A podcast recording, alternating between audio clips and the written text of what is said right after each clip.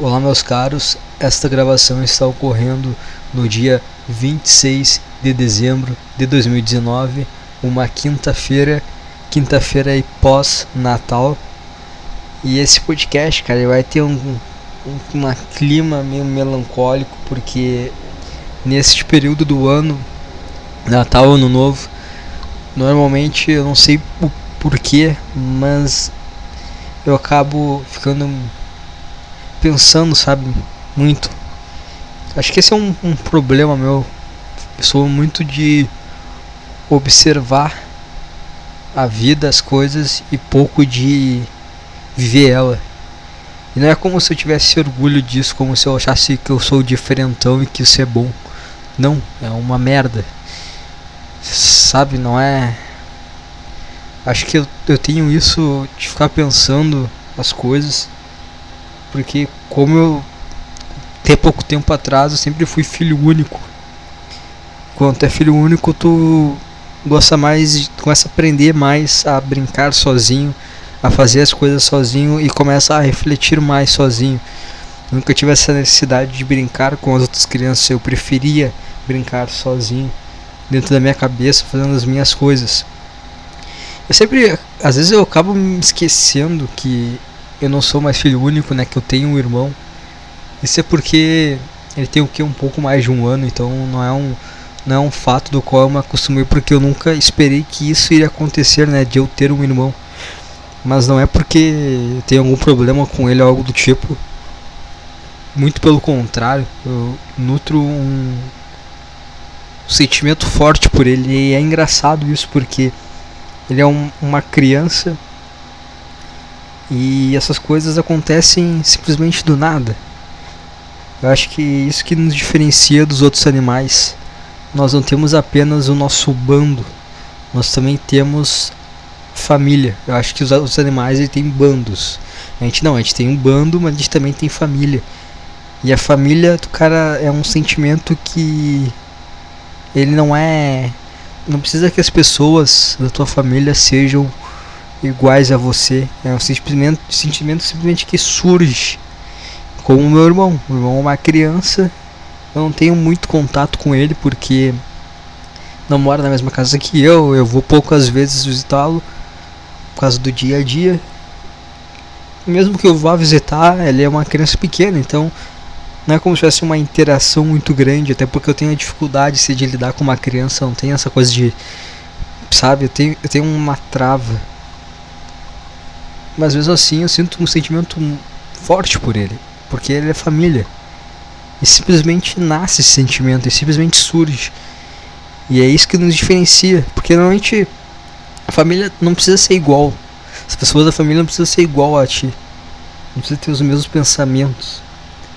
Mas tu ainda vai ter esse sentimento forte de sei lá, de lealdade, de, de paixão, assim, de amor. E às vezes eu acho que as pessoas. Ah, tem problemas com a família, ah, minha família não me entende. Mas, cara, a família não é. A família não é teu bando, cara. A família não é para te entender. A família é pra ser algo que não tenha que não tenha essas interferências de ideias. Não tem que ter ideias entre, entre a família. Agora é uma época que a gente está aí, a ah, política em ascensão, as pessoas ah, agora famílias serão, amizades serão desfeitas, famílias irão ter problemas por causa da que teve ali um ano passado ali eleições. E hoje é tudo muito, todo mundo tem a sua opinião, todo mundo tem a sua ideia, ah, eu sou disso, eu sou aquilo. E as pessoas acabam refletindo essas ideias para dentro da família, que não faz o menor sentido, cara.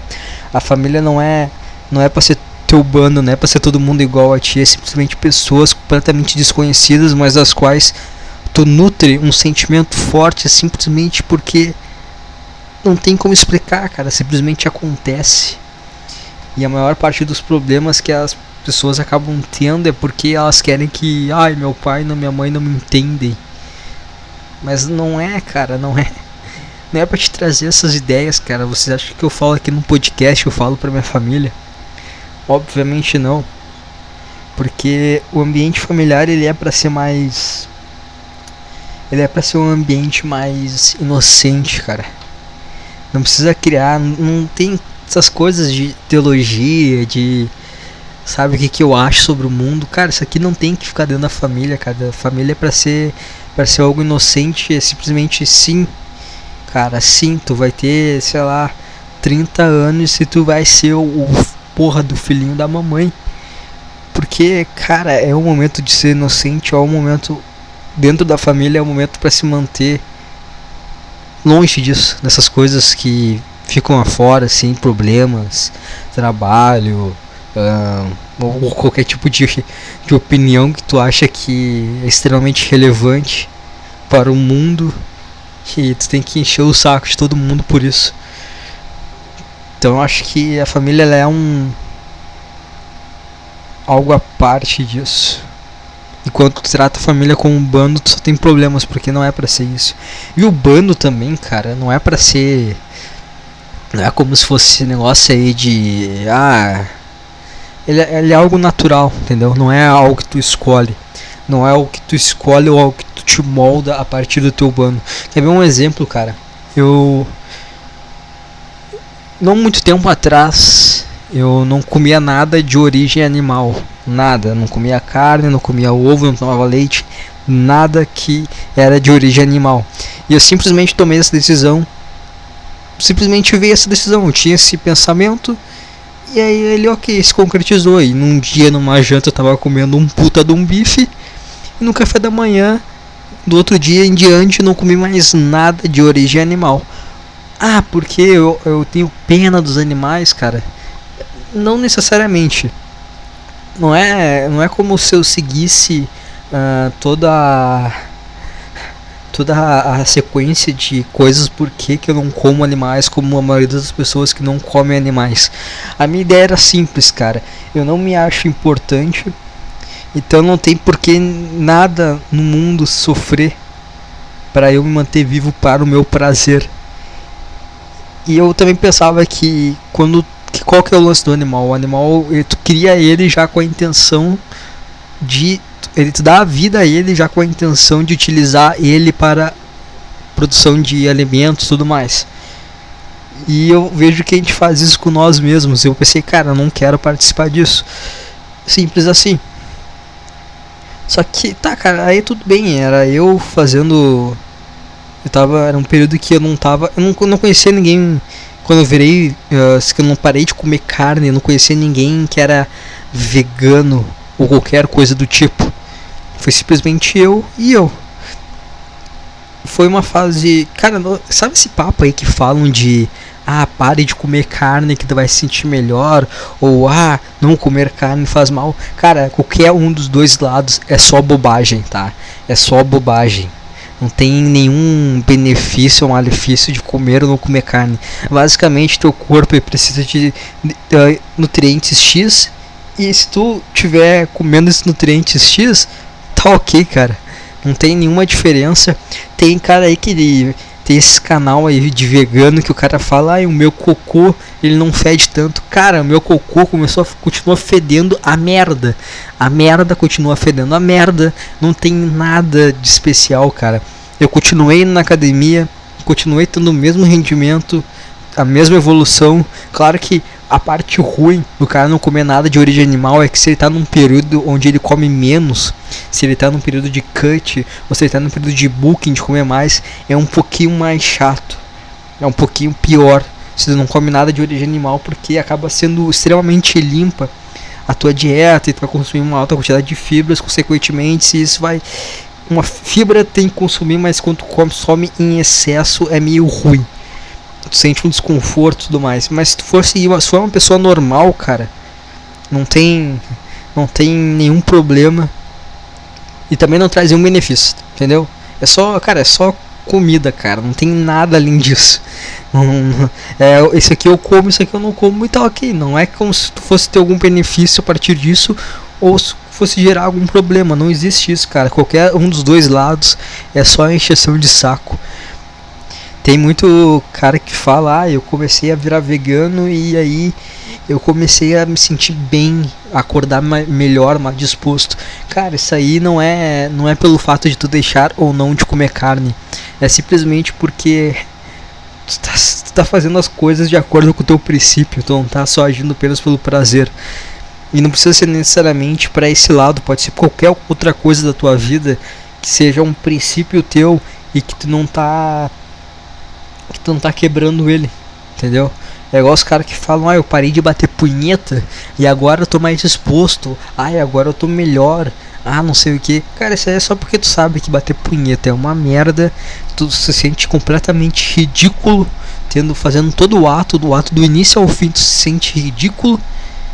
Tem é um momento que tu foge da realidade. E quando tu volta para ela, quando tu termina, tu vê toda aquela merda que tu acabou de fazer. E quando tu não, não passa mais por esse processo, obviamente tu vai se sentir melhor, cara, porque tu tá levando um princípio teu acima de um prazer. E é essa sensação que dá quando o cara para de comer carne. É porque tu tinha um princípio, tu achou uma coisa, pô, isso aqui eu acho que não devia ser assim. Aí tu vai lá, faz aquilo da tua forma tu sente bem. É somente por isso, cara. Não tem nada a ver com o fato de comer ou não comer carne. Pode ser qualquer outra coisa que tu faça que siga o teu princípio e que tu coloque ele acima do prazer. E o que aconteceu, cara? Até aí tava tudo bem. Eu não comia carne e foda-se. É só isso, não tinha nada de especial. E não era como se eu chegasse nas pessoas e falasse: Oi, meu nome é David e eu não como carne. Não, cara, eu simplesmente não comia. Essa pessoa me oferecia, eu não, obrigado. Só isso, cara. Não precisava ficar falando pra todo mundo, ah, eu não como carne, tá? Eu não como carne. E nada de origem animal. Não preciso fazer isso, cara. Era só não fazer. Entendeu? Tem nada a ver, não é como se fosse uma coisa super mega importante. Não. E com o tempo eu fui. fui no meu primeiro trabalho até que não teve isso. Mas no meu segundo trabalho. Teve aquela coisa, sabe, da pessoa pegar e falar. Ah, é, ficar enchendo o saco, querendo saber o porquê e dando a opinião dela. Ah, eu, eu não como carne, eu como carne porque eu não consigo viver sem carne. Tá, cara, foda-se o que você faz, o que tu não faz, cara. Sabe, é o de menos, eu não tô nem aí. Eu não faço porque eu não quero. Só isso. E quando tava no meu segundo emprego, cara, o que aconteceu? Eu cheguei lá e as pessoas descobriram, né, que eu não comia carne porque eu não tava comendo carne e me ofereceram, eu falei não, obrigado. Aí descobriram que eu não comia carne. E no meu emprego tinha, nesse emprego que eu tô atualmente, tem outra pessoa também que não come carne. Aí falaram, nossa, tu vai se dar muito bem com essa pessoa aqui, porque ela também não come carne. Como se fosse uma coisa. como se fosse uma coisa que você define qualquer coisa. Ao você definir um grau de intimidade. Ah, essa pessoa não come carne, essa pessoa também não come carne. Então elas vão se, vão se dar muito bem. Que não tem nada a ver, cara. Com esse tempo que eu fiquei sem comer carne, eu não comecei a ver a comida apenas como uma ferramenta, entendeu? Eu preciso tanto de proteína, tanto de carboidrato, tanto de gordura. Tem períodos do dia que vai ser melhor eu combinar esse tipo de nutriente, tem períodos do dia que vai ser melhor eu combinar outro tipo de nutriente. E é isso, cara, são apenas ferramentas e no meio disso tudo eu só como o que tá o que eu realmente preciso para aquela pro meu objetivo que tá no momento. E e eu torno, tento tornar aquilo o mais saboroso possível, mas sem passar desse limite. E é só isso, cara. Comida pra mim é só isso. Não é como se tivesse alguma ideologia por trás. Não, é apenas isso. E aí começou essa coisa de. Ah, tu é vegano. E aí começa aquela coisa de. Se, eu, se, me, as pessoas me consideram vegano, então todo pensamento de um vegano, consequentemente, elas vão achar que eu penso também. E tava ficando puta chato isso, porque as pessoas deduziam o que eu pensava e o que eu achava sobre as coisas. Se não fizesse isso e não enchesse a porra do meu saco, ok. Só que as pessoas começam a encher a porra do teu saco com isso. E o que, que eu fiz, cara? Teve um dia que eu não aguentava mais. E da mesma forma da qual eu parei de comer carne numa hora para outra, de uma refeição para outra, no meu outro dia, no meu trabalho, na minha primeira refeição, que era um almoço, eu trouxe um puta pedaço de um bife e, e deu, e acabou. Ali eu matei uma coisa que me enchendo o saco. Porque o bando, cara, o teu bando não é algo que vai ser que tu vai escolher, entendeu? Não é, não é, não é que tu vai escolher, como é que eu posso falar? Não é algo que vai ser um grupo que vai ter determinadas ideias e tu vai ter que e tu vai ter que se vestir daquele grupo. Não, cara, o teu bando ele é natural. É das coisas que tu pensa e, consequentemente, tu vai atrair pessoas parecidas contigo. Entende? teus amigos vão acabar tendo pensamentos parecidos contigo. as coisas das quais tu consome vão seguir um padrão. Não que tu necessariamente. Não é que precisa seguir um padrão do tipo. Puta, é muito difícil colocar. Eu não tô conseguindo colocar isso em palavras. Imagina assim, ó. Não é como se. Ah, eu tenho. Eu tenho meu bando, as coisas que eu gosto, entendeu? As coisas que eu gosto, eu, eu atraio as coisas que eu gosto. Mas é, não é como se tivesse uma certa coerência nisso, entende? Eu posso muito bem gostar de uma banda de rock e gostar de um grupo de rap. Ou posso gostar, sei lá, de um, grupo de pagode, entendeu? Não tem. Não é como se eu vestisse uma dessas desses estilos musicais e falasse esse aqui é o meu estilo musical. Não, cara, eu vou consumir o conteúdo o, trabalho, o conteúdo de pessoas das quais eu vejo o sentido da minha cabeça. Simplesmente isso. Então não é. Bando não é. Ah, sou feminista, ah, sou big tal. Isso aí, isso aí é bobagem, cara. Tu que seguir tudo que pensam e tu vai acabar se limitando. Não vai ser verdadeiro, entendeu? Aí tu vai ser aquele tipo de pessoa que força uh, limitar as outras pessoas para fazer parte daquilo. Isso não é o teu bando, cara. Isso é só tu sendo babaca e tentando se encaixar em coisas das quais talvez no fundo na tua cabeça não faça sentido. Assim como eu, ah, eu não comia carne. Tinha muitas coisas que vegano falava que eu pensava, puta, que merda. Entende? Porque eu não era vegano, eu simplesmente não comia carne, cara, é só isso. Não tinha nada a ver uma coisa com a outra, não tinha, não, eu não, não pegava, eu não cumpria todos os pré-requisitos. Eu só não comia carne. Agora a questão de toda de ideologia, do porquê, de ser, de ser, como é que se fala, é ativista, né? Aquela pessoa que Ficar jogando na cara de todo mundo que faz. Puta, chato pra caralho. Eu não fazia isso, cara. E, e foi justamente por ser confundido com essas pessoas que eu pensei, cara, então tá, então, então eu vou começar a comer, foda-se. Foda-se, vou só comer aqui e nada. E desde então eu como carne e nada mudou, cara. Nada piorou e nada melhorou. Tá simplesmente a mesma coisa. E qual que, que, que, que faço sobre bando mais? Tá, é e aí tu vai ter as tuas teu bando, cara, também não vai ser. Nem tudo, assim, o teu bando não precisa necessariamente ser pessoas as quais convive. Não precisa ser necessariamente amigos teu. Óbvio que os amigos vão fazer parte, porque tu vai acabar atraindo pessoas com.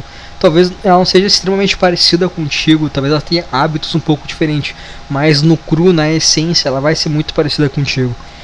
E às vezes não precisa ser que necessariamente sejam pessoas que estejam próximas de ti. Por exemplo, puta, eu gosto pra caralho do Santi, o rapper Santi, porque eu acho do caralho as letras dele. Eu gosto também, putz, eu gosto pra caralho uh, Arthur Petri, Thiago Carvalho, mas isso não significa que. Não significa que, como é que posso falar isso, cara?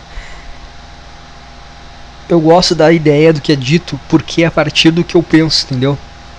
Não é como se fosse. É a partir da projeção que eu mesmo criei. Não é porque. Não é porque. Quer ver só? Eu fui no show do, do Arthur Petri e do Thiago Carvalho de encerramento da turnê deles. Eu fui a primeira pessoa a chegar no show deles, tá? Por que, que eu fui a primeira pessoa? Porque, cara, assim, o, o teatro onde eles iriam se apresentar eles era, era próximo do meu trabalho, porém muito distante da minha casa. Se eu saísse do meu trabalho e fosse para minha casa, não ia dar tempo de chegar no teatro na hora. E se eu fosse do meu trabalho direto pro teatro, eu ia chegar tipo umas 3 horas antes. E eu tinha que escolher entre uma das duas opções ou não ir. Mas como eu tinha comprado já ingresso, pensei, bom, agora foda-se.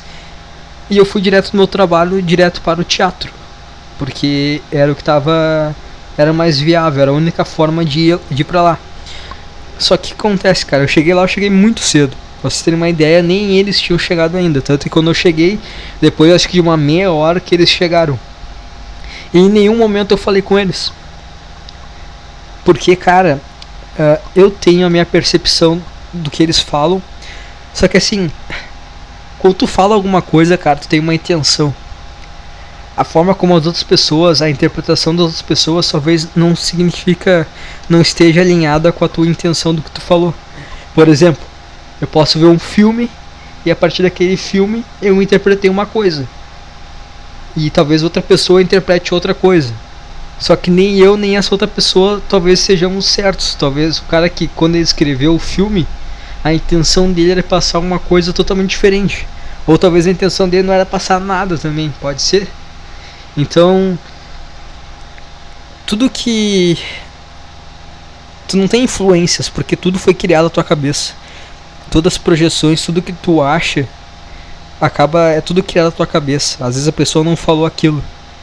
Não falou da forma pela qual tu interpretou, mas tu interpretou dessa forma. É por isso que tu vê ali, ah, o Petri fica puto por causa dos migtal ali. Ah, não tem nada a ver com esses caras.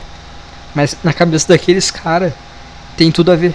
Porque na projeção deles, de quem é o Arthur Petri, do que, que é o podcast dele, faz muito sentido a ideia. Mas o Arthur Petri, ele fala que não tem nada a ver com ele. Isso aí não tem nada a ver com ele, ele discorda, não, não concorda com a, com a filosofia dos caras que são migtal, entendeu? Aí quando eles chegaram, eu não falei com eles, porque porque talvez tudo que eles falem não tem nada a ver. Talvez eu interprete de uma maneira totalmente errada. E se eu chegar e falar com eles, vai ser algo errado, porque talvez se eles escutassem meu podcast, eles iam pensar, caralho, que, que podcast merda, que cara que só fala merda, não tem nada a ver. Eu, me, eu sinto raiva desse cara simplesmente porque ele, ele achar que eu faço parte do bando dele. Quando na verdade fazer parte do bando é só uma projeção do que eu criei deles. Tanto, e por isso que eu nem, nem falei com eles. Eles entraram, eles nem. Eles, cara, só fui interagir com um Petri por causa que a mulher, que era a dona do teatro, falou: Ó, oh, esse aqui, esse cara aqui veio assistir teu show. Aí ele falou: Ah, é. Ele pensou tanto que. Tanto que ele pensou que eu tava ali para trabalhar. Que era funcionário do teatro. Aí eu fui ali, apertei a mão dele não falei nada, só apertei a mão dele e deu. Em nenhum momento eu parei. Teve uma hora que eu tava embaixo da TV onde eles estavam ajustando para botar o canal do YouTube deles ali para aparecer a imagem deles enquanto o pessoal espera pro show. Eu tava embaixo da TV e tava os dois a uns dois metros de mim. E eu não falei nada, porque não fazia o menor sentido, cara. Porque talvez os caras não tenham. E eu, eu percebi muito isso quando começou a chegar as outras pessoas que estavam para assistir o show. Que aí começou a chegar, chegou um, primeiro chegou um grupo ali, eram uns três caras e uma guria. Eu comecei, eu comecei a olhar eles, eu sabe? Não faz, não eles não fazem parte do que eu considero o meu bando. Do que eu considero das coisas das quais eu eu penso, sabe? Mas ao mesmo tempo, eles têm uma projeção do Petri que faz sentido na cabeça deles, como eu tenho uma projeção do Petri que faz sentido na minha cabeça.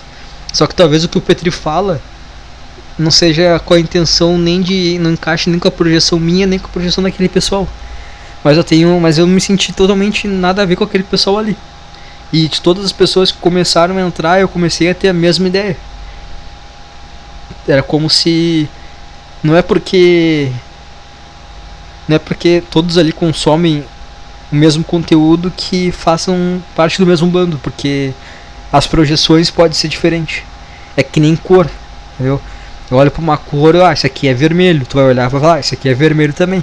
Mas o nosso cérebro processa esse vermelho de tonalidade diferente. E eu falar com esses caras, posso falar com eles e ver, cara, não tem nada a ver. Quando vê, eu falo com eles e eu vejo, cara, na real esses caras são uns puta de uns babaca, olha só, entendeu? Sabe? Posso acabar pensando isso. Porque a gente projeta muita coisa que não tem nada a ver com a realidade. É que nem mulher, que nem quando tá no relacionamento. Às vezes o cara projeta. E quando eu falo mulher, significa para você que é mulher, homem também. Só que eu acho que nenhuma mulher me escuta e, e, fica muito mais fácil eu falar na visão de um homem que de uma mulher. Mas isso se encaixa pra todo mundo, entendeu? Tu olha pra uma pessoa que, na qual tu vai ter um relacionamento, normalmente tu cria uma projeção dela que não, talvez não tenha nada a ver com a realidade. Entende? Talvez tu. Talvez tu crie toda uma teoria, todo um personagem sobre essa pessoa que não tem nada a ver com, com o que ela é de verdade, porque a tua interpretação não se encaixa nem um pouco com a intenção dela. E aí tu começa a ter um relacionamento, tu vai ver, puta, que pessoa de merda. Só que tu ainda tem aquela. Ainda tem aquela projeção ainda na tua cabeça. Aí tu fica, fica insistindo naquilo ali e não tem nada a ver. Porque querendo ou não, cara, um relacionamento ele entra muito mais a parte de família que a parte de bando. Então talvez nem se. Talvez aquela, aquela mulher pode ter tudo a ver contigo e ao mesmo tempo não fazer sentido, porque não é como se. Não é como se precisasse ser a mesma coisa, entendeu? Porque sabe aquela coisa do ah, os opostos se atraem? Talvez seja isso. Talvez a, a tua a pessoa na qual tu se relaciona de uma maneira afetiva ali, como namorado, namorada, enfim, tu não precisa ser necessariamente parte do teu bando, ela pode ser uma pessoa totalmente diferente, mas ela não pode ser diferente num ponto do qual tu para se, se relacionar com ela, tu tenha que fingir algo que tu não é. Porque isso acontece pra caramba também. O cara tá se relacionando com uma, com uma garota e pra não fugir da linha de pensamento dela, o cara acaba escondendo opiniões e mascarando algumas partes dele, o que também é errado. Ou, ou não, porque é família, que é relacionamento é igual família e como família tu preserva a inocência e não as tuas ideias. E agora, em agora agora, agora te peguei, viu? Agora te peguei. Isso é uma loucura, né? Porque isso aqui é só eu falando comigo mesmo. Tá, pera aí, se eu. Vamos pensar, tá? Tá a família. A família é, são pessoas a quais tu se dá bem. Porque. Sei lá, cara, porque tu nasce e nutre esse sentimento por elas. Não precisa ser pessoas necessariamente parecidas contigo. O teu bando são projeções pessoas são projeções que são aquelas coisas que tu não interagem diretamente, mas é aquela tua interpretação que tu teve sobre uma música, sobre um podcast, sobre um filme, sobre o que for. E também tem as pessoas, que são teus amigos, que normalmente tendem a se encaixar na tua linha de raciocínio. Talvez não com ações extremamente iguais, mas com uma essência semelhante, com uma linha de pensamento semelhante, mas aonde que está o relacionamento? Porque o relacionamento se, não, precisa ser necessariamente igual a ti, porque aí seria bando. Porque aí seria bando. E o relacionamento faz parte da família, porque é a partir do teu relacionamento tu vai construir tua família e assim por diante tu vai seguir essa essa linhagem aí. Essa, sabe como é que eu posso falar? Vocês entenderam, né? Essa, essa linha aqui familiar aqui. Essa árvore aqui, essa, essa merda aqui. Entendeu, né? Entendeu? Mas se a pessoa for, não for igual a, a, não ter os mesmos pensamentos, eu vou ter que acabar mascarando algumas coisas. Isso é ruim. Mas na família a gente também faz isso, porque na família a gente preserva a inocência. Porque não é não é pra tu envolver as tuas ideias, as tuas coisas, as tuas maluquices dentro da tua família. E o relacionamento, onde é que tá nisso, cara? Relacionamento marido e mulher. Aonde que ele entra nisso? Porque talvez não seja a pessoa do teu bando, talvez tenha pensamentos diferentes, mas é a essência, mas aí Seria alguém que, independente dos pensamentos, vocês. Ah, cara, não sei, não consigo explicar. Não, essa aí, essa aí a gente vai deixar em aberto. Essa aí a gente não chegou a conclusão, vamos deixar em aberto. Eu conversei no slide com o Lucas sobre um, uma ideia mais ou menos parecida com isso. E eu não lembro, só que a gente foi para outro, outro ponto que não era esse aqui. E acho que a gente não chegou muito bem numa conclusão também. E ah, a, a propósito, não vai ter slide sábado. Essa semana não vai ter por causa que a gente não conseguiu gravar no início da semana e eu vou viajar sábado, então a gente não vai ter como gravar. Então slide só ano que vem. Certo? Tá, e onde é que eu tava, cara? Me perdi completamente. Família, bando, Natal. Por que que o na... Ah, é, Natal não é. Eu não me sinto bem no Natal, cara. Natal, Natal já foi legal. Já foi legal quando a família da minha mãe e do meu pai se entendiam, aí era legal. Mas aí começou a ter treta e aí o último, sabe o último fiozinho que era meu pai e a mãe aí se separaram. Aí já porque até ali, cara, até ali a vida na minha cabeça parecia perfeita, porque pô, uma família normal. Só que que é uma família normal, né? Todo mundo bem, OK. Eu era uma criança muito inteligente. Eu lembro que no colégio, cara. Eu lembro que no colégio a, queriam me passar direto, queriam me pular de série para outra série direto. Uh, tinha, eu fazia. Putz, eu fiz jornal na escola, cara. Eu criei um jornalzinho na escola. Foi uma merda depois, porque eu, eu, tive, uma, eu tinha uma ideia e os professores fizeram de outra forma e eu fiquei puto da cara. Eu, ah, vai se fuder, não era isso que eu queria. Teve a, a época da sabe, feira de ciências, eu fiz um puta vídeo. Era um, era o que, que a gente fez? Era eu respondendo perguntas sobre aquecimento global e eu entendi umas coisas que hoje em dia eu não faço a menor ideia do que seja, mas naquela época eu sabia pra caralho. Eu tinha 10 anos, cara. Eu, eu era muito mais inteligente com 10 anos que eu sou agora com 22. Isso é triste, porque eu regredi muito nesse tempo, cara. Eu regredi muito. Porque as coisas começaram a, a parecer, né, que não eram tão perfeitas assim. Eu comecei a cair na realidade do que era a vida. E, e desde então, cara, eu, eu não consigo. Tudo que eu faço, eu faço por um tempo e eu desisto. Esse podcast vai ter algum período que eu vou simplesmente desistir dele. Teve, esse, teve umas semanas atrás que eu, eu deletei tudo. Eu não deletei, eu só ocultei todos os podcasts. E aí depois eu peguei. Não, tá, tudo bem, cara, vamos continuar. Porque eu comecei a meio que ter um surto assim, né? Porque acontece, cara, muitas vezes eu, eu tô seguindo uma coisa e eu, sei lá, por algum motivo eu acho que não é o que eu quero. E eu acabo simplesmente saindo fora. Quer ver um exemplo, cara? Eu, eu lutava, fazia boxe chinês, cara. E eu era bom. Tanto que o meu mestre falava, ah, na tua idade não tem ninguém mais técnico que tu. Porque era uma época que eu apoiava muito luta. Eu assistia luta pra caralho. Eu tinha um Twitter onde eu postava notícias sobre MMA. Eu, era um Twitter que tinha repórteres de fora do país, de site americano, que interagiam comigo. E essa época eu devia ter uns 13, 14 anos por aí. E por eu consumir muito conteúdo, eu conseguia acertar golpes que tinham uma certa dificuldade, que eram golpes mais plásticos. Eu conseguia eu sabia, eu observava muito bem o lutador fazendo passo a passo de como ele executava aquele golpe e eu conseguia executar ele. E eu tinha esse tato também de na hora da, da luta saber lidar, a, a ver as brechas, a utilizar golpes variados que sempre acabava pegando o adversário de uma forma desprevenida. Eu me lembro que eu, eu era bom pra caralho, tá? Aí eu peguei, eu fui lutar um torneio que tinha lá. E, e, eu lutei esse torneio. Foi, foi do caralho, cara. Eu lembro que tava toda a equipe assim reunida, começou a tocar os hinos, cara. Eu nunca dei bola pra hino do Rio Grande do Sul, essas merda, mas na hora deu uma sensação, parecia que eu tava indo pra uma guerra, sabe? Puta, deu uma puta sensação do caralho. E aí eu fiz todo aquele processo de pesagem, a preparação ali antes da luta se aquecer, soltar uns golpes. E aí toda aquela preparação, meu mestre vindo falando, ah, tu vai fazer isso, aquilo, tudo mais.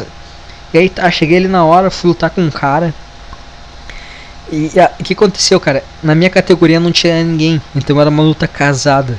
Eu era menor de idade, tinha uns 15, 14 anos, e o maluco ele tinha 18. Então era uma luta casada. Ele não era da mesma idade que eu, só que eu não sabia disso. Eu, na minha ideia, era um cara da mesma idade. E na minha categoria tem algumas regras. Por exemplo, tu não pode chutar a cabeça. Então, tinha algumas limitações. Só que, como era uma luta casada, essas limitações não existiam mais.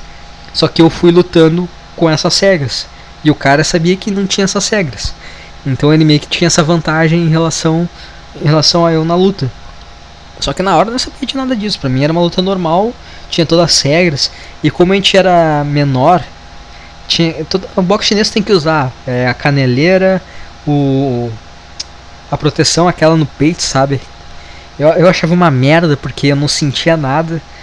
Eu, porque querendo ou não, cara, tem uma diferença muito grande tu bater e tu sentir batendo na perna do cara, o teu chute, ah, tu sentir.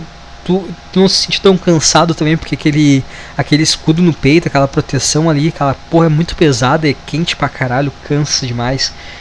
E aí tira um pouco da tua elasticidade, porque fica ruim de soltar os golpes, não consegue ficar com os braços tão.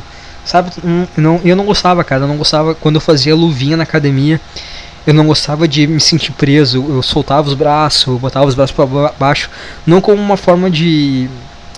De menosprezar o cara, mas eu gostava de me sentir solto, de me sentir a luta, porque a luta acaba sendo mais ou menos como uma dança, então tem que sentir o encaixe da, tem que sentir o ritmo da luta para te encaixar melhor os golpes, para te sentir os pontos vazios onde está a falha do teu adversário, para tu encaixar melhor e para tu assim começar a impor teu jogo e ali dominar a luta até o final. Eu lembro que Putz, cara, eu era muito. Eu tinha muito essa coisa de, de ser plástico, de fazer soltar golpes, chute rodado. Putz, eu dava muito Superman Point, que é aquele soco que dá pulando, sabe? Putz, eu fazia muito desses. desses. desses golpes. E eu era bastante rápido também e forte, principalmente no chute. Por causa que eu tinha feito Taekwondo uma época atrás. Então eu tinha um chute muito bom. Eu era muito, o meu chute era muito forte. E com as mãos eu era eu não era tão forte, porque não sei porque eu não sinto meus punhos muito bem. Então eu não, eu não dava soco tão forte assim, mas eu era muito rápido. Então eu sabia encaixar muito bem. E eu me lembro que na época eu fiz um, uma luta com um cara que ele era. Ele era. Ele era foda, tá ligado? Ele era. Só que ele era muito magro. Então ele era ruim de achar luta para ele. Então a maioria das lutas que ele fazia era do casado. Então ele pegava a cara gigante e ele nocauteava. Teve um maluco lá que ele nocauteou, que é toda a história, que todo mundo acha o cara foda, porque ele nocauteou esse cara que também era foda, só que os caras pesavam tipo uns 90 quilos. Ele devia pesar uns 60. Nem isso, acho. E aí eu fiz uma luvinha com esse cara para me preparar, por causa que ele era um cara, não tinha ninguém da minha idade que dava para fazer luvinha comigo. E era o único cara que era próximo assim do meu tamanho e do meu peso, então era uma coisa que mais ou menos poderia encontrar na hora da luta. Eu vou fazer uma luvinha com esse cara. E o professor falou, meu mestre, né, falou: "Ah, tu vai fazer essa luvinha aqui, cara. Tu vai tu dá o teu máximo nessa aqui. Vai ser como se fosse uma luta, porque é melhor tu sofrer agora que sofrer na hora da luta. Então esse vai ser essa luta vai ser agora, o momento mais difícil vai ser agora. Tu vai ver que na hora da tua luta não vai ser nenhum terço disso, e realmente não foi nenhum terço. Porque eu fui lutar com esse cara. E tá, eu tava lutando normal e daqui a pouco ele abriu uma brecha e eu fui. Eu fui com tudo pra cima dele, eu coloquei ele na parede comecei a dar uma sequência muito foda de soco nele, encaixando vários, vários, vários, vários. Ele ficou com a cara toda vermelha na hora e parou. E todo mundo ficou. Meu mestre tinha um cara observando, ficava tipo, puta que pariu, o moleque encaixou vários golpes nesse cara que é foda. Só que não foi aquela coisa tipo, todo mundo impressionado porque eu fiz isso. Eles ficaram um pouco impressionados, só que, só que eles pensaram que, puta, agora o cara vai quebrar ele a pau. E realmente aconteceu, o cara me quebrou depois.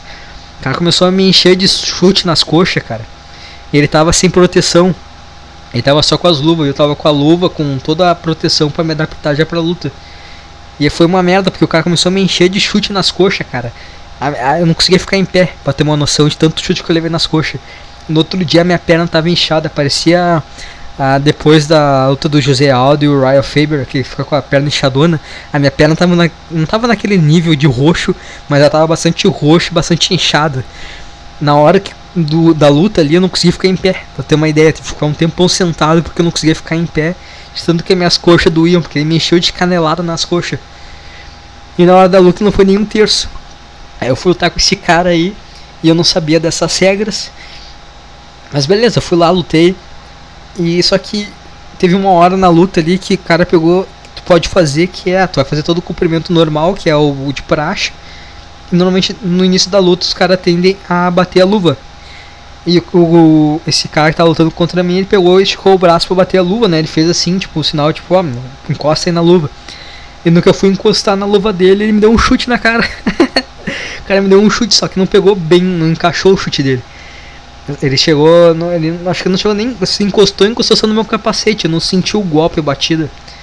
E eu fiquei tipo, caralho, que porra é essa? O cara me deu um chute na cabeça, não pode isso. Só que os juízes não, não deram nada, seguiu, seguiu a luta. E eu fiquei putaço com isso. E aí esse round acabou sendo parelho justamente por causa desse chute que ele acertou. E aí terminou esse round, deu. Eram quatro juízes, dois deram vitória para mim e os outros dois eram empate. Então, como já tinham dois dado vitória para mim, eu ganhei o primeiro round. Nisso meu mestre ficou putaço, porque o cara me deu um chute na cabeça. E o juiz falou, pode, pode. Só que nisso meu mestre ficou sem entender nada, eu fiquei sem entender nada, porque ninguém nos avisou que era uma luta casada, que o cara era mais velho que eu. E eu fui lá, voltei pra luta. Só que eu voltei putaço, eu fui com sangue nos olhos nesse segundo round. Aí teve um momento, de novo, ele fez a mesma coisa de querer bater as luvas. E quando ele fez o sinal pra bater as luvas, eu bati na mão dele muito forte. Aí a mão dele girou assim pro lado. E eu peguei, eu girei toda uma. Eu dei um, um soco rodado assim. Entrou direto no queixo do guri. Foi muito do caralho nessa hora que eu fiz isso, porque todo mundo começou. Eu. Cara, isso aí foi uma sensação assim única. Que eu, eu escutei, sabe o que, que tu senti, cara? Eu só eu não apenas escutei, mas eu senti o ginásio fazendo tipo. Oh! Foi muito do caralho isso. Teve um, um moleque que ficou uns dois segundos assim travado. Não, não nem dois segundos, na real foi meio segundo, mas na hora vendo aquele parecia que passou uma hora. O moleque ficou tipo, caralho, como assim? Deu um soco rodado do nada aqui. E aí a luta, eu, aí eu dancei na luta, cara. Eu bailei na luta em cima do moleque. Dei vários golpes assim, pô, dei Superman Point nele. Uh, teve uma hora que como é que funciona o boxe chinês, cara? É um tatame, né? É uma, é uma distância que tem ali do tatame se tu derrubar, se tu tirar o cara duas vezes para fora do tatame, tu ganha a luta, só que não pode ser empurrando, tem que ser a partir de soco e chute. Eu tirei ele uma hora para fora do tatame, eu peguei, botei ele no canto, comecei a acertar várias sequências nele. Aí teve uma hora que eu peguei, chutei assim a perna dele e eu dei meio que um rapa nele. Só que não foi assim pelo, pelo calcanhar, né? Que normalmente um rapa o cara dá pelo, pelo calcanhar. Eu dei pela coxa dele mesmo, eu dei um chute que eu peguei, levantei as pernas dele para cima e ele caiu para fora do tatame. Aquela luta eu ganhei, os quatro juízes deram a vitória pra mim. E eu venci, cara. E aí, a partir da minha vitória, eu fiquei treinando mais um tempo e eu nunca mais treinei. Eu simplesmente peguei e saí fora. Eu aposentei invicto. Uma luta, uma vitória e nunca mais lutei. Porque eu tenho um certo problema com isso, cara. Essa coisa de. do fracasso, sabe? Porque tinha uma. Porque querendo ou não, isso faz parte um pouco do que eu falei da minha família, entendeu? Tu cria uma projeção do que é ser perfeito e o fracasso pode ser um pouco dolor, doloroso. E eu nunca consegui engatar em nada nas minhas ideias, por isso que tudo eu abandono, cara. Eu já joguei futebol, e aí quando. Eu, futebol não era tão bom assim, cara. Eu sabia jogar direitinho, mas eu não era tão bom assim. Mas, pô, eu, o treinador gostava de mim, que eu treinava direito, não sei o que, me levou para fazer coisa no Inter lá. Eu fui uma vez, depois eu nunca mais fui porque eu não quis ir. Uh, teve vezes que quando eu era criança eu jogava xadrez, eu jogava bem pra caralho, eu também parei de jogar do nada. A luta eu tava bem, eu simplesmente parei. A faculdade, cara, eu fiz faculdade de engenharia mecânica numa federal e eu tranquei, eu saí fora eu tô, fiz nutrição, eu saí, tô fazendo educação física, eu vou terminar ela, vou terminar, mas eu confesso que eu já não tô vendo mais sentido nisso, cara. E essa é a minha vida, cara. Entende? Eu tô. Não consigo engatar em nada porque eu tenho sérios problemas em acreditar que talvez as coisas não são tão perfeitas assim. E às vezes as coisas fogem do teu controle. E nem tudo vai ser exatamente como tu pensou. E talvez um dia eu pare esse podcast. Eu acho que muito provavelmente vai ter um período que eu vou parar. Por isso que gravar um podcast com o Lucas é importante. Porque ele é um cara que vai fazer que eu penso, putz, cara, esse cara aqui ele faz eu acreditar na, na ideia. Entende? Ele, pô, ele gravou um podcast comigo. Eu penso, putz, eu vou continuar gravando podcast porque esse cara também tá engajado nisso.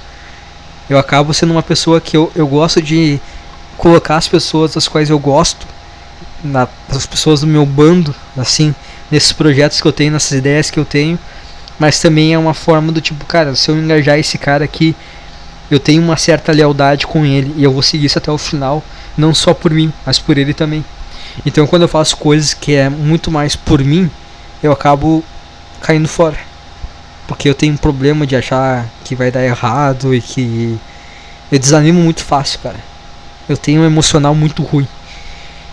Eu poderia, sei lá, cara. Essas coisas, tipo, tudo eu faço, cara. Tudo eu abandono, tudo eu caio fora. Às vezes, é, não é, às vezes não é nem quando as coisas começam a dar errado, às vezes é quando as coisas começam a dar muito certo, como foi com a luta. Às vezes as coisas estão dando muito certo e eu caio fora. Porque eu prefiro que, sei lá, não sei, cara. Eu acho que eu prefiro lidar com a ideia de que eu abandonei que com a ideia de que eu fracassei. Só que é muito pior porque eu não acabo colhendo frutos nenhum, porque se eu fosse até o final talvez tivesse algum fruto. Talvez aquilo fosse fazer algum sentido. Mas eu abandono antes. É simples assim, essa é a minha insegurança. Sou completamente inseguro.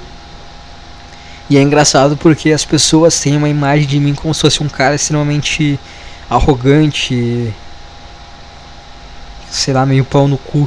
Eu passo essa ideia de ser pau no cu arrogante. Quando na verdade sou um puta cara inseguro, um, um puta lixo. Todo mundo acha que o cara é, se acha fodão, mas o cara é um puta lixo. Se acha um puta lixo ou é um puta lixo, não sei.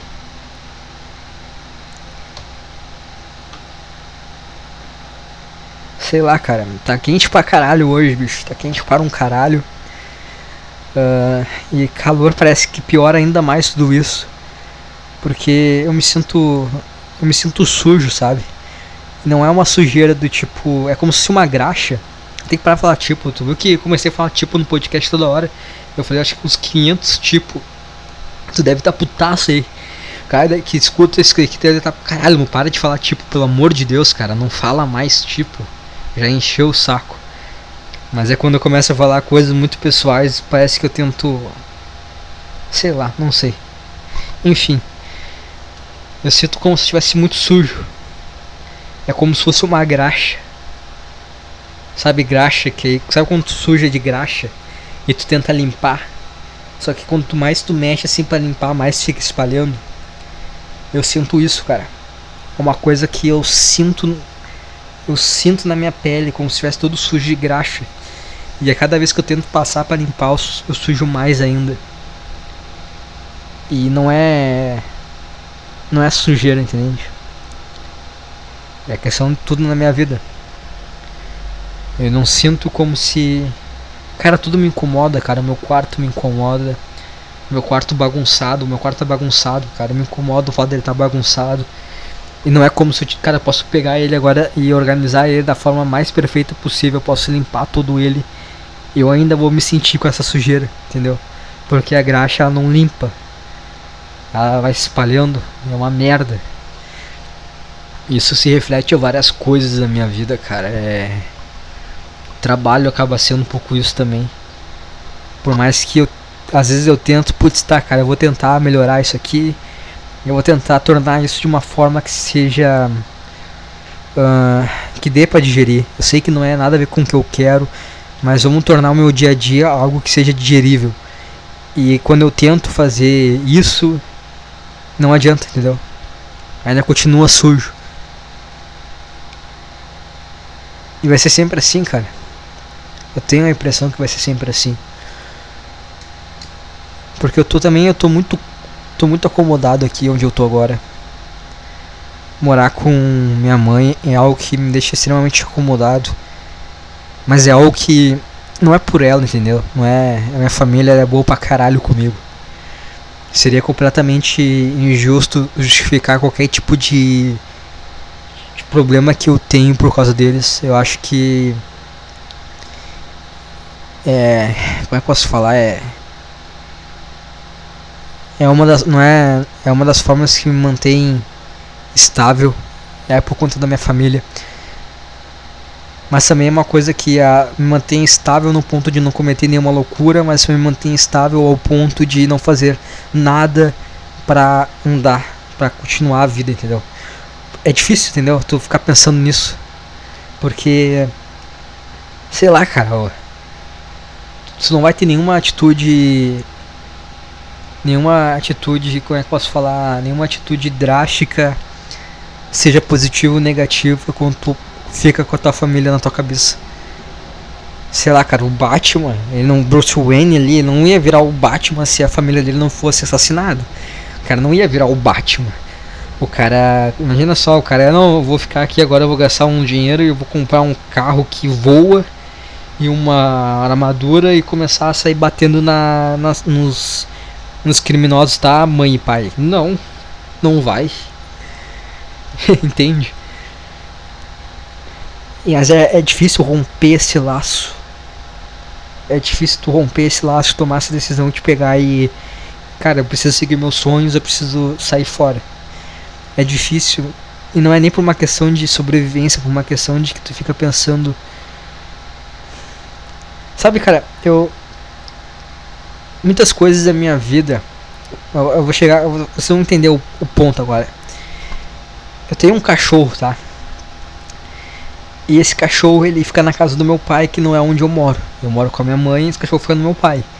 Porque eles se separaram e não tinha como eu levar um cachorro de mudança junto com a minha mãe. Não é porque a distância eu moro bem próximo do meu pai, mas é porque a gente vive de aluguel, então não é, não é fácil tu pegar e levar um cachorro gigante e alugar uma casa, não é todo mundo que aceita isso.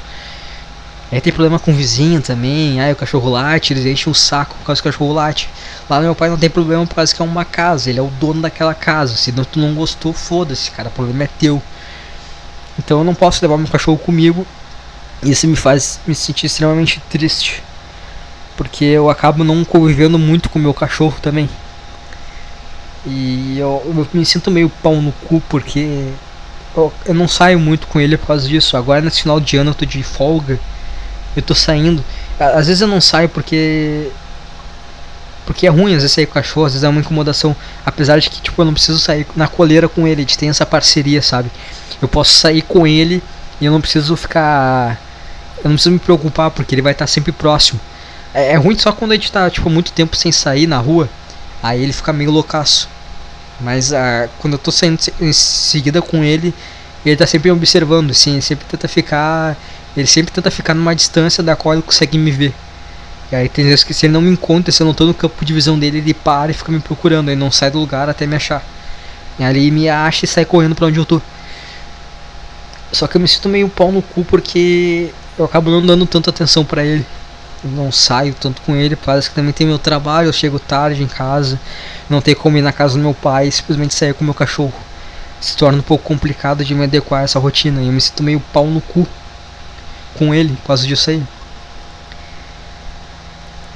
Então. Acho que é a mesma coisa que os pais acabam sentindo, sabe? Não, não consegue às vezes dar tudo que teu filho quer. Eu acho que você se sente meio mal por isso. Quer ver? Eu, eu, eu tinha, tinha uma época que eu tinha bastante periquito, eu criava periquito quando eu era criança. Teve uma época que eu olhei assim e pensei, caralho, mano, que merda, eu tô com esses bichos aqui presos, cara. Esses bichos não é pra estar tá preso, cara. Esses bichos é pra estar tá voando por aí. É errado, só que ao mesmo tempo, quando tu cria ele há muito tempo, tu fica meio assim de soltar, porque provavelmente ele não vai conseguir sobreviver. Tu fica com essa ideia que, ah, não vai, se eu soltar ele, ele não vai conseguir sobreviver. É, fica pensando no que, que é o melhor, eu manter ele preso aqui, vivo, com comida, água, ou eu soltar e ele provavelmente morrer. Acho que é mesmo, mais ou menos a mesma ideia que os pais acabam tendo dos filhos. Será que é melhor? Ah, eu sei que ele não tá totalmente feliz aqui, mas pelo menos aqui ele tá recebendo comida, água, tem um lugar para dormir, uma casa. Se soltar ele, o que, que será que vai acontecer? Será que ele vai conseguir se virar? Talvez não. E aí, o que, que vai acontecer? Não vai estar próximo. Eu acho que acaba tendo uma, uma relação parecida. E outra coisa também que encaixa de forma inversa encaixe de uma forma inversa é foda. Mas tá, vamos lá. É o fato de que eu tenho a ideia de que eu preciso sair. Eu vejo que eu preciso tomar essa. Não é como se eu fosse me mudar pra casa do lado, eu preciso me mudar. Eu preciso me pôr numa situação que me tire da zona de conforto. E esses dias eu tava. Tava pensando, ah, provavelmente vou fazer isso da, quando me formar daqui uns 3 anos eu tava com meu cachorro, eu tava pensando, cara, se eu fizer isso daqui a três anos, provavelmente o último dia que eu vou me despedir da minha família, ah, agora eu vou viajar. Quando for me despedir do meu cachorro, provavelmente vai ser a última vez que eu vou ver ele, porque ele já vai estar tá velho. Então talvez eu não tenha tempo de quando eu voltar de novo pra cá, ele esteja vivo, então talvez ele esteja morto. Eu acho que é justamente essa a ideia que, que torna difícil o cara sair de casa sair de perto da família, porque o cara nunca sabe quando que não é, quando que é a última vez, entende? Quando que talvez seja a última vez que tu vai tá próximo da tua família, tu não sabe. E é uma merda isso, cara. Isso tu, te torna uma puta de uma dúvida na cabeça. Será que eu será que eu aguento toda essa, essa angústia que eu sinto internamente para estar tá próximo das pessoas as quais eu amo? ou talvez eu tenha que arriscar tudo isso para curar essa angústia que tem dentro de mim. Porque querendo ou não, cara, viver com essa angústia, viver sujo, não me torna a melhor pessoa. Não, nem pra eu mesmo e nem para as pessoas que estão próximas de mim. Por isso que eu não consigo aproveitar um Natal da melhor forma possível. Porque eu não me sinto bom bastante dentro de mim, não tô, eu não tô completamente resolvido na minha cabeça. Então como é que eu vou ser uma pessoa boa para as pessoas se eu não tô sendo bom para eu mesmo? E aí esse Natal, Ano Novo, essas datas comemorativas acabam não, não tendo o efeito que deveriam ter. Eu acabo não aproveitando da maneira da qual eu gostaria de aproveitar. Eu tento ficar próximo, mais próximo tudo mais. Mas não é ainda não ainda eu ainda tenho essas angústias esses esses problemas dentro da minha cabeça e isso faz que eu não consiga aproveitar bem as coisas porque eu tô sujo eu me sinto sujo eu me sinto eu me sinto me auto sabotando me auto traindo quando eu faço coisas que não fazem o menor sentido na minha cabeça como ir para o meu trabalho do qual não faz o menor sentido e do qual ele acaba só atraindo coisas negativas que me tornam ainda mais como é que posso falar? Ainda pior ainda mais distante de quem eu quero ser ainda mais distante das coisas das quais eu almejo. Puta cara eu tenho muita ideia cara eu ainda tenho essa esse moleque dentro de mim entendeu que que vai lá no jornal no, no colégio e cria um jornal entendeu eu ainda tenho várias ideias eu ainda sou, ainda tenho essa, esse princípio, mas eu não consigo desenvolver ele da forma como eu vivo. É por isso que nada acaba fazendo sentido.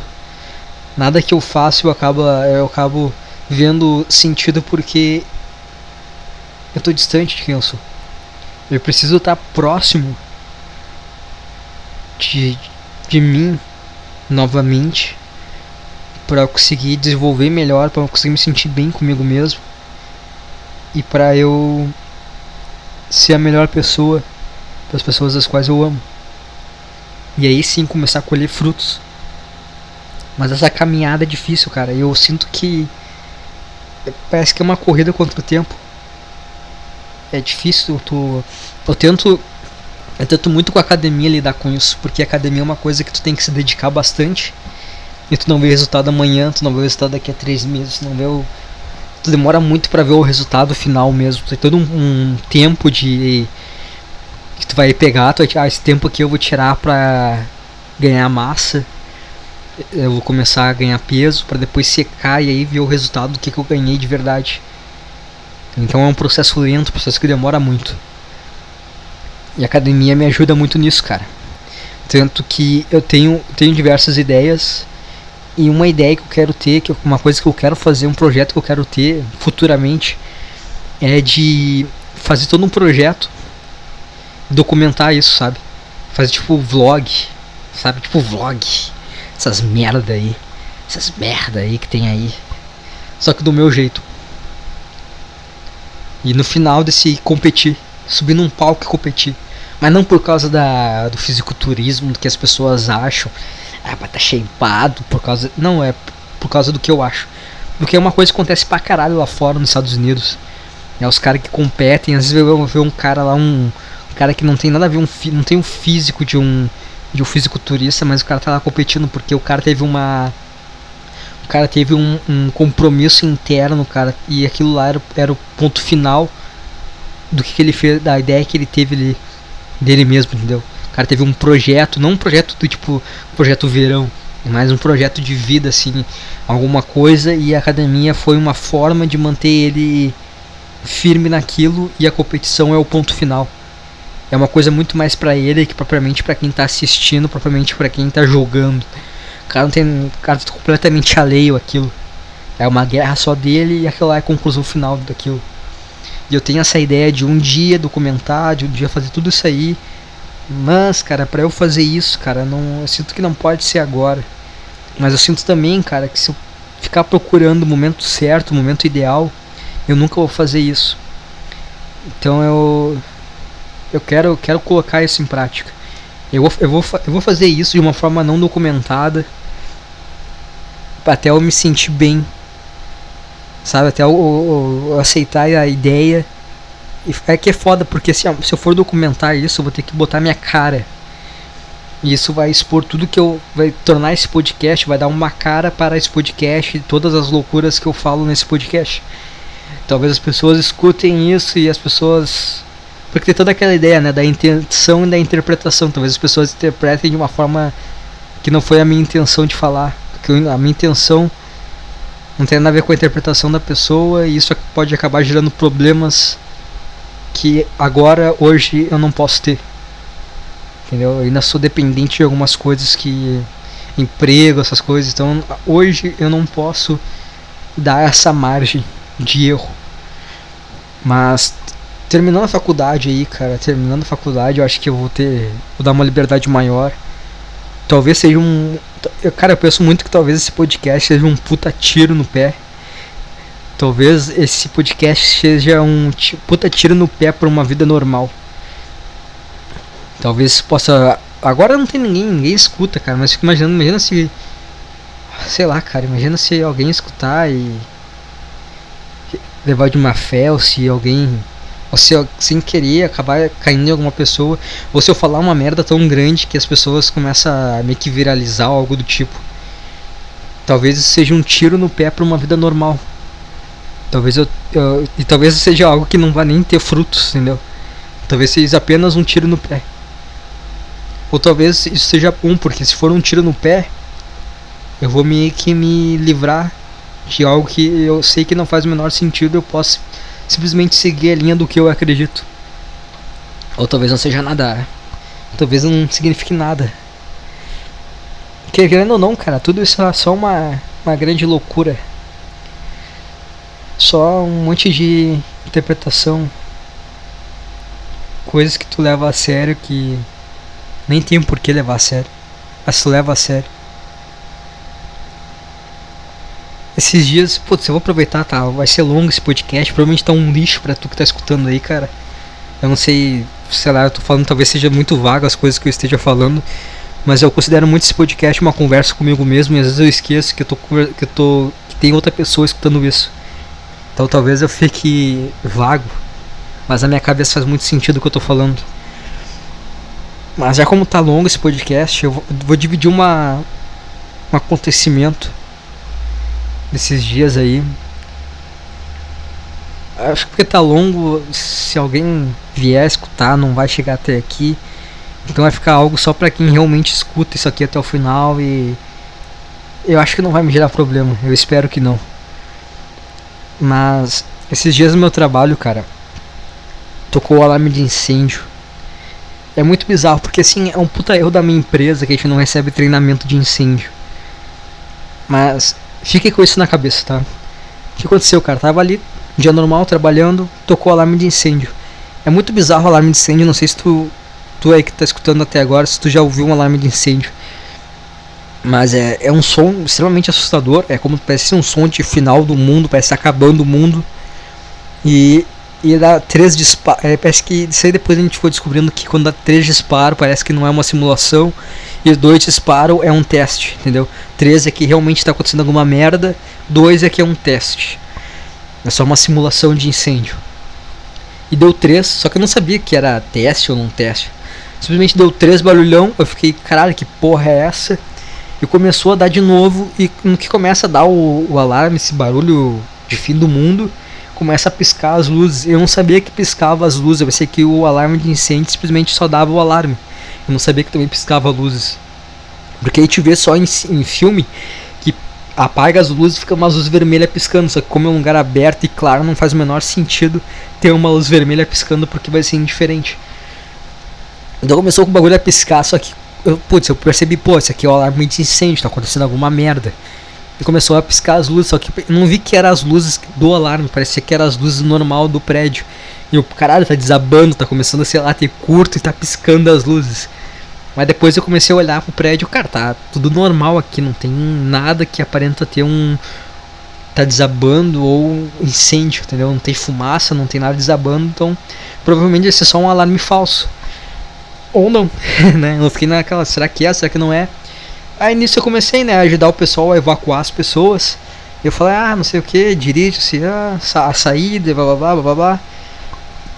Eu tava no último andar do meu local onde eu trabalho. E tem uma coisa que não se faz num incêndio. É uma coisa bastante óbvia que é pegar elevador.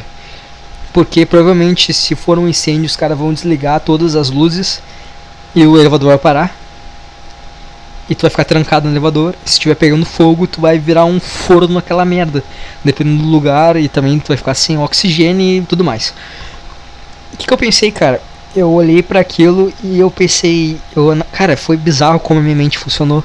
Foi tudo muito rápido, eu comecei a olhar para aquilo e eu pensei, cara, por que eu não entro no elevador agora? Porque, cara, imagina só, eu entro ali dentro, eu olhei pros lados, eu vi que não tinha fogo. Então eu pensei, Bom, um forno não vai ficar, não é como se eu morrer pegando fogo. Provavelmente se eu for morrer ali, vai ser por causa do oxigênio, vai acabar o ar ali na volta. E eu vou meio que, acredito eu, que o cara não sente dor. Sei lá, o cara só vai perdendo o ar aos poucos, vai começar a dormir, apaga e morre. Pelo menos é o que parece nos filmes. Talvez o cara fica ah, fudidaço lá, sem conseguir respirar. Provavelmente o cara vai se desesperar, então vai piorar ainda o consumo de, de oxigênio. Eu acho que isso talvez dê um efeito pior na morte. E eu comecei a pensar, cara, qual que. Por que, que eu não me mato? Primeiro porque minha família. Eu não quero que meus pais fiquem com esse trauma de ter um filho que cometeu um suicídio. Segundo, porque eu não quero sentir dor. E terceiro, porque, cara, realmente eu não quero morrer. Sabe, eu não quero. Eu, eu tenho. Eu gosto da vida. Eu gosto tanto da vida que eu odeio eu ter que viver a minha vida dessa forma. Da, qual, da forma da qual eu não gosto. Entendeu? Meu ódio não é de viver, meu ódio é de ter que viver a vida dessa forma. Mas eu gosto de, da vida em si. Eu acho que do caralho. Eu queria fazer muitas coisas das quais eu não posso fazer, ou das quais talvez eu só apenas crie desculpas. Porque, cara, eu acho que muitas das coisas que eu acho que eu não posso fazer é só desculpa minha. Sabe? Eu, eu, se eu acho que se eu não tivesse no meu emprego bosta, eu ainda assim eu ia criar alguma desculpa a qual me impedisse de fazer as coisas que eu quero. É tudo no final uma grande. No final eu sou só a porra de um chorão que fica inventando desculpas para não fazer as coisas que eu quero porque eu acho que eu vou fracassar e que nada vai dar certo e que eu vou me tornar uma vergonha, um lixo. E eu vou ser aquele cara que não alcançou nada e aí eu vou ter que realmente ver que eu sou, sou totalmente insignificante e que sim, cara, talvez eu seja faça parte das pessoas que tenha que ter um trabalho normal e é isso aí, viver essa vida aí normal. Mas aí eu pensei, cara, se eu pegar o elevador aqui agora, o que, que vai acontecer, tá? Eu pego o elevador, digamos que desliguem as luzes, eu fico parado lá. Nisso eu comecei, eu vi que meu, eu peguei meu rádio, eu deixei ele no lugar onde eu tava porque para não ter aquela coisa do tipo, cara, se tu usar o rádio, as pessoas vão saber que tu tá ali e elas vão tentar te salvar. Então, se eu não tiver rádio, ok, não tinha como eu chamar a atenção de ninguém. Pelo fato de eu não ter treinamento de incêndio, eu não ter tido esse treinamento, que é algo que eu deveria ter, é um erro da empresa. Se é um erro da empresa, qualquer coisa que eu faça de errado, é culpa da empresa, porque não foi a empresa que me treinou, eu não tinha treinamento, então a empresa que me colocou em risco. Então se eu morrer, a minha família pode processar a empresa e tirar um puta dinheiro, o que seria positivo porque eu não estaria fudendo na vida da minha família. Talvez no sentido emocional, acho que provavelmente minha mãe e meu pai ficariam muito mal mesmo. Mas financeiramente seria algo positivo para eles, algo extremamente positivo para o meu irmão mais novo, do qual eu daria oportunidade para ter uma vida que desse mais margem para ele fazer as coisas as quais ele quer. Uh, consequentemente, foderia a empresa da qual eu trabalho, que são um puta de uns pau no cu do caralho. E seria ótimo ver eles se fuderem um pouco. e eu não sentiria dor, eu acho. Eu acho, aí vai tudo teoria. Talvez eu não sinta dor, eu acho que não ia sentir dor. Então eu fui lá, cara. Eu vi que tava. Comecei, eu deixei meu rádio ali, onde eu tava trabalhando, para ficar como, ah, eu me esqueci, eu fui evacuar, esqueci. Eu comecei a ajudar a evacuar as pessoas que estavam ali próximas. Eu vi que meus colegas estavam se dirigindo para o outro lado. Então ali onde eu tava já não tinha mais ninguém. E eu peguei, eu simplesmente fui lá e entrei no elevador e botei a opção para o térreo. E assim eu vi a, a, o elevador descendo. E foi coisa muito rápida, porque não é fosse um lugar muito alto. Mas foi muito devagar na minha cabeça ver o elevador descendo, porque eu sabia que a qualquer momento, se aquilo lá parasse, era o fim. E não parou. Eu cheguei ao final e ok, é aqui tá. Desci, ninguém viu descendo do elevador, ninguém viu, ninguém viu que eu usei o elevador. E foi foi bom, cara. eu meio que, óbvio que eu vi que não tinha nenhum incêndio, então a, as chances de acontecer alguma coisa ali eram nulas, praticamente. Tinha 1% de chance de acontecer alguma merda. Mas mesmo assim, na minha cabeça poderia haver essa possibilidade. E não aconteceu. E eu saí. E é isso. Eu me senti bem pra caralho depois disso. Eu comecei a rir o dia inteiro. Ninguém entendeu porque eu tava rindo, mas eu tava rindo por causa dessa situação. Foi, foi engraçado também, cara, que é nessas situações de perigo que tu vê algumas questões importantes, como por exemplo, como algumas pessoas não sabem lidar com a situação de perigo, como algumas pessoas entram em desespero, vulgo mulheres. Meus colegas de trabalho ficaram completamente perdidas, não sabiam o que fazer. E também teve colegas homens de trabalho que ficaram completamente perdidos, vulgo gays. É muito engraçado que porque começaram me teve um uma garota e um gay do meu trabalho que me procuraram, meu Deus, o que, que eu faço? Eu, cara, relaxa, é só. Provavelmente foi só um erro, cara, só um, um alarme falso. Tá vendo que tá, prédio tá ok. Mas tem alguns procedimentos básicos que tu segue, né? É uma questão de que também não quero que ninguém morra. Mas a gente tem que fazer, né? Pra, não, só pra evitar merda, né, cara? Só pra evitar merda. Por mais que o prédio esteja ok, tu faz pra evitar merda. Eu olhei todos os banheiros masculinos e depois no femininos eu pensei, cara, eu não vou olhar o banheiro feminino porque eu vou tentar olhar essa merda pra ajudar a pessoa a sair porque tá tocando um alarme de incêndio. Que eu sei que é um alarme falso.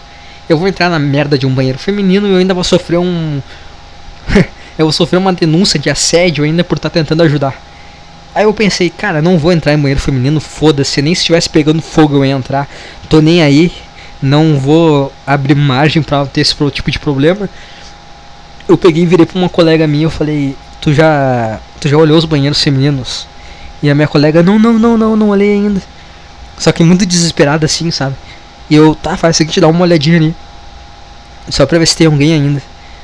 E ela começou a pedir desculpa. E falou, tá bom, tá bom, eu vou lá. E eu a pedir desculpa por não ter olhado ainda. E eu. Só que ela começou a pedir desculpa tipo, quase que chorando e ela não, ela não foi olhar o banheiro. Ela ficou só pedindo desculpa e, ah, tá bom, tá bom, vou lá, vou lá. Só que ela não ia.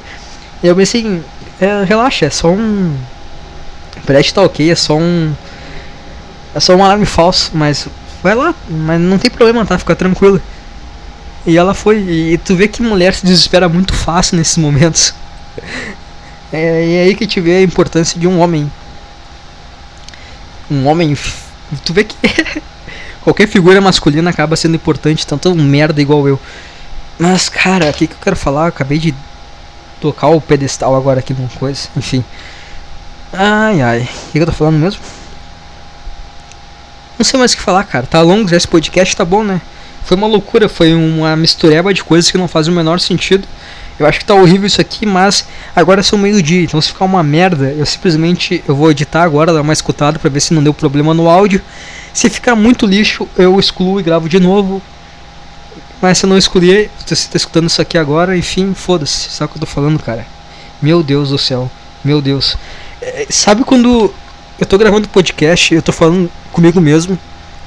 E aí quando eu paro, quando eu tenho esses momentos do quais eu tô pensando, cara, eu tô gravando um podcast, é a mesma coisa quando tu tá batendo uma punheta, tu só tá batendo a punheta, cara tu não tá pensando na tua vida, tu só tá ali num momento completamente animal, tá batendo a punheta e quando tu. Tem uma, uma piada do Luis C.K. que ele fala que é.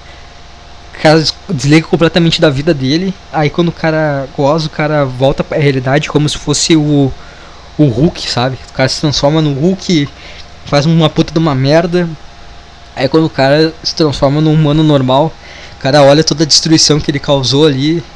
E é a mesma coisa na punheta. E, e o podcast é a mesma coisa. Eu tô completamente imerso da minha cabeça, falando comigo mesmo em voz alta.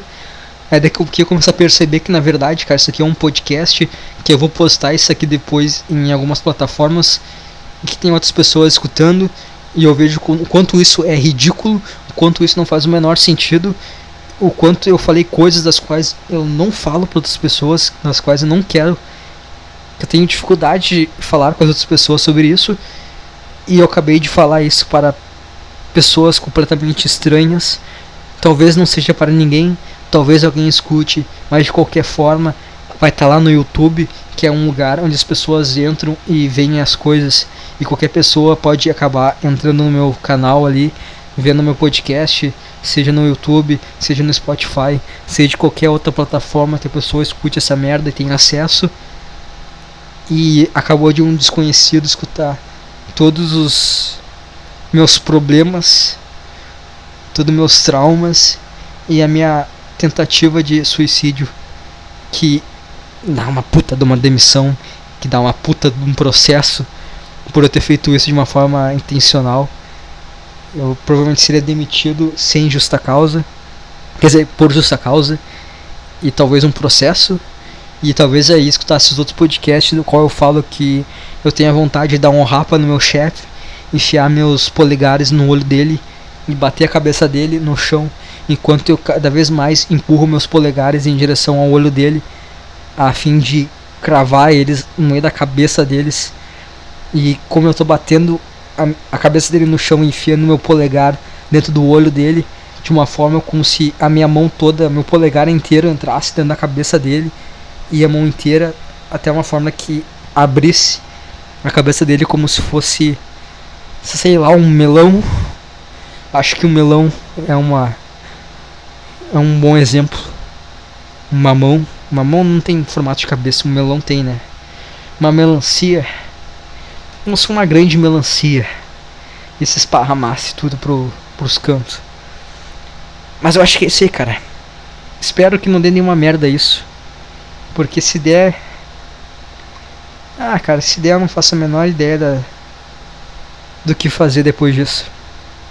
Vai ser um completo suicídio de tudo. É, eu vou ter que me jogar completamente nessa loucura. Aí, aí, putz, aí. Aí o caminho depois vai ser droga, travesti, algum emprego extremamente braçal que as pessoas não sabem o que, é podcast. E aí as pessoas possam me contratar sem ligar porque eu falo, deixo de falar.